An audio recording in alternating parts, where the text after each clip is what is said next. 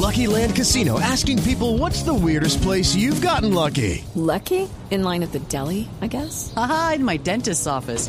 More than once, actually. Do I have to say? Yes, you do. In the car before my kids' PTA meeting. Really? Yes. Excuse me, what's the weirdest place you've gotten lucky? I never win and tell. Well, there you have it. You can get lucky anywhere playing at LuckyLandSlots.com. Play for free right now. Are you feeling lucky? No purchase necessary. Void where prohibited by law. 18 plus. Terms and conditions apply. See website for details. El doctor Alejandro Gómez es el secretario de Salud. Doctor Gómez, buenos días. Un placer saludarlo, don Néstor, muy amable. Doctor Gómez, ¿usted está viendo que la gente en Bogotá está usando tapabocas? Sí creo que las personas han vuelto a hacer uso del tapabocas, eh, no de la manera masiva como sería esperable en el transporte público, pero sí creo que la gente en Bogotá acata las recomendaciones que hacemos, don Néstor. Sí. Vamos poco a poco creando conciencia de que debiéramos volver a utilizar este mecanismo que nos permite evitar contagios de infecciones respiratorias agudas. Doctor Gómez, ¿por qué estamos en, en este momento en pico de enfermedades respiratorias en Bogotá? Es una pregunta extraordinaria, don Néstor. Mire usted, todos los años en la ciudad de Bogotá tenemos dos picos respiratorios, dos picos de infección respiratoria aguda. Uno corresponde a los meses de marzo-abril y el otro corresponde a los meses de octubre-noviembre. Cada año se repiten y esto tiene que ver con dos condiciones.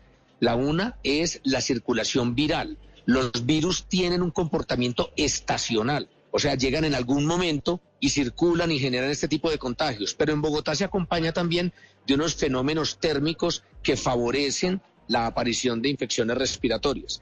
Entonces, en este momento, como lo vivimos el año pasado, estamos iniciando el primer pico respiratorio que afecta a toda la población, pero que a nosotros nos preocupa más a la población más expuesta al riesgo, que son las niñas y los niños. Por eso, la condición que hoy tenemos de inicio del pico respiratorio, que desgraciadamente nos está coincidiendo con una condición ambiental de mayor contaminación, que también es una noxa para el sistema respiratorio, pues nos hace prender las alarmas y ser más proactivos tratando de que la contaminación y que la infección respiratoria afecten lo menos posible la salud y la vida de nuestros niños. Hoy, ¿cuáles son las consecuencias, secretario, de el material particulado adicional que estamos respirando los bogotanos por los incendios en Venezuela, por los incendios incluso en la Orinoquia colombiana? Es un fenómeno muy particular el que tenemos nosotros con nuestra geografía. Como lo explicaban mis colegas de medio ambiente, la doctora Urrutia, e incluso la de movilidad, la doctora Deyanira, están llegando a la ciudad de Bogotá, como en otros años, material particulado, en este caso cenizas, cenizas que tienen unas partículas muy chiquiticas. Las que más nos preocupan son partículas de menos de 2.4 micras, esto es un tamaño muy pequeño, pero que por ese tamaño muy pequeño pueden entrar en las vías respiratorias y llegar hasta los alvéolos, o sea, llegar hasta el tejido pulmonar, que es donde generan mayor, digamos, problema, irritación y tos en las personas. Hoy ese tipo de contaminación se está quedando sobre la sabana de Bogotá porque hay una confluencia de vientos que no permiten que se evacúe. Pero también cuando tenemos temperaturas muy bajas a primera hora de la mañana, se da lo que los especialistas llaman inversión térmica. O sea, que esa contaminación que ha llegado a Bogotá se quede muy pegada al piso y no sube en la atmósfera como sería lo esperable. Por eso estamos en las alertas de medio ambiente que tenemos compartiendo con toda la ciudadanía. Para el día de mañana vamos a volver a evaluar en la mesa técnica que tenemos con el gobierno nacional, con el Ministerio. Lucky Land Casino asking people what's the weirdest place you've gotten lucky? Lucky? In line at the deli, I guess? Aha, in my dentist's office. More than once, actually. Do I have to say? Yes, you do. In the car before my kids' PTA meeting. Really? Yes. Excuse me, what's the weirdest place you've gotten lucky? I never win and tell. Well, there you have it. You can get lucky anywhere playing at LuckyLandSlots.com. Play for free right now. Are you feeling lucky? No purchase necessary. Void where prohibited by law. 18 plus. Terms and conditions apply. See website for details. De medio ambiente y por supuesto con las distintas autoridades distritales para ver si tenemos que mantener o, no el nivel de alerta de medio ambiente que en este momento tenemos. Ha llovido en las últimas horas y la lluvia mitiga en cierto modo ese material particulado, secretario.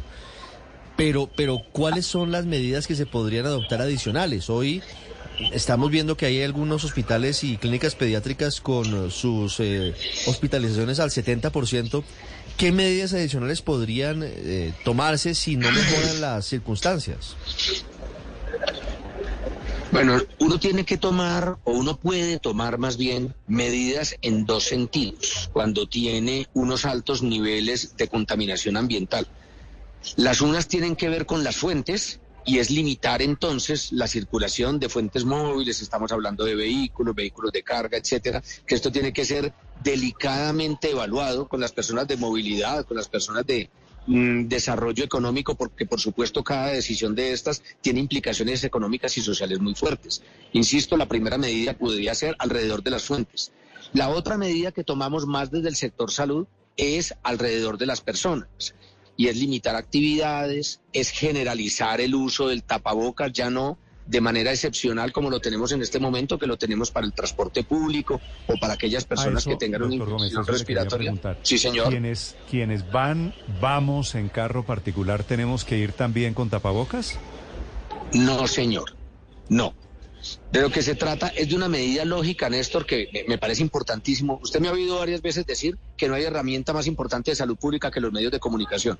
A través de Blue le llegamos a millones de personas a decirles, no es que una persona que vaya sola en su carro o dos personas que vayan en un vehículo particular o en un taxi, el taxista y una persona tengan la obligación de llevar un tapabocas. No, lo podemos recomendar y si lo hacen muy bien pero en realidad lo que estamos proponiendo es en dos puntos particulares del transporte. En el transporte masivo, estoy hablando de Transmilenio, SITP, rutas integradas, mm. en donde es evidente que van varias personas, un grupo alto, y van una al lado de la otra, o sea, hay una aglomeración, o bien en los transportes escolares. Mientras las niñas y los niños van entre su casa y el colegio, pues también los chiquillos van juntos uno al otro y entonces sería bueno que utilicen el, el, tapabocas como una medida de carácter preventivo. Sí, doctor, ¿han pensado hacer algún tipo, doctor Alejandro, ¿han pensado hacer algún tipo de restricción a las actividades al aire libre, como por ejemplo la ciclovía, el deporte el fin de semana u otras actividades en Bogotá por cuenta de, de la contaminación de la calidad del aire?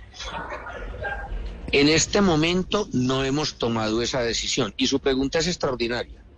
Las ciclovías normalmente son los fines de semana y con frecuencia en los fines de semana tenemos menos emisiones de contaminantes al medio ambiente.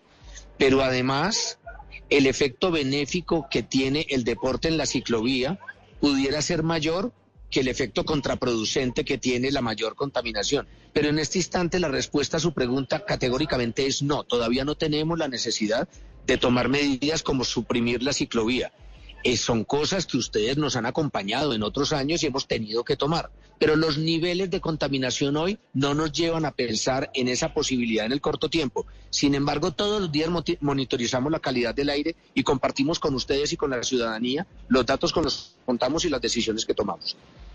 Alejandro Gómez es el secretario de Salud en Bogotá, hablando esta mañana de tapabocas y de enfermedades respiratorias, medidas extraordinarias en este momento en Bogotá. Judy was boring. Hello. Then Judy discovered chumbacasino.com. It's my little escape. Now Judy's the life of the party. Oh, baby, mama's bringing home the bacon. Whoa, take it easy, Judy. The Chumba life is for everybody. So go to ChumbaCasino.com and play over 100 casino style games. Join today and play for free for your chance to redeem some serious prizes. Ch-ch-chumba. ChumbaCasino.com. Purchase necessary. Void where prohibited by law. 18 plus terms and conditions apply. See website for details.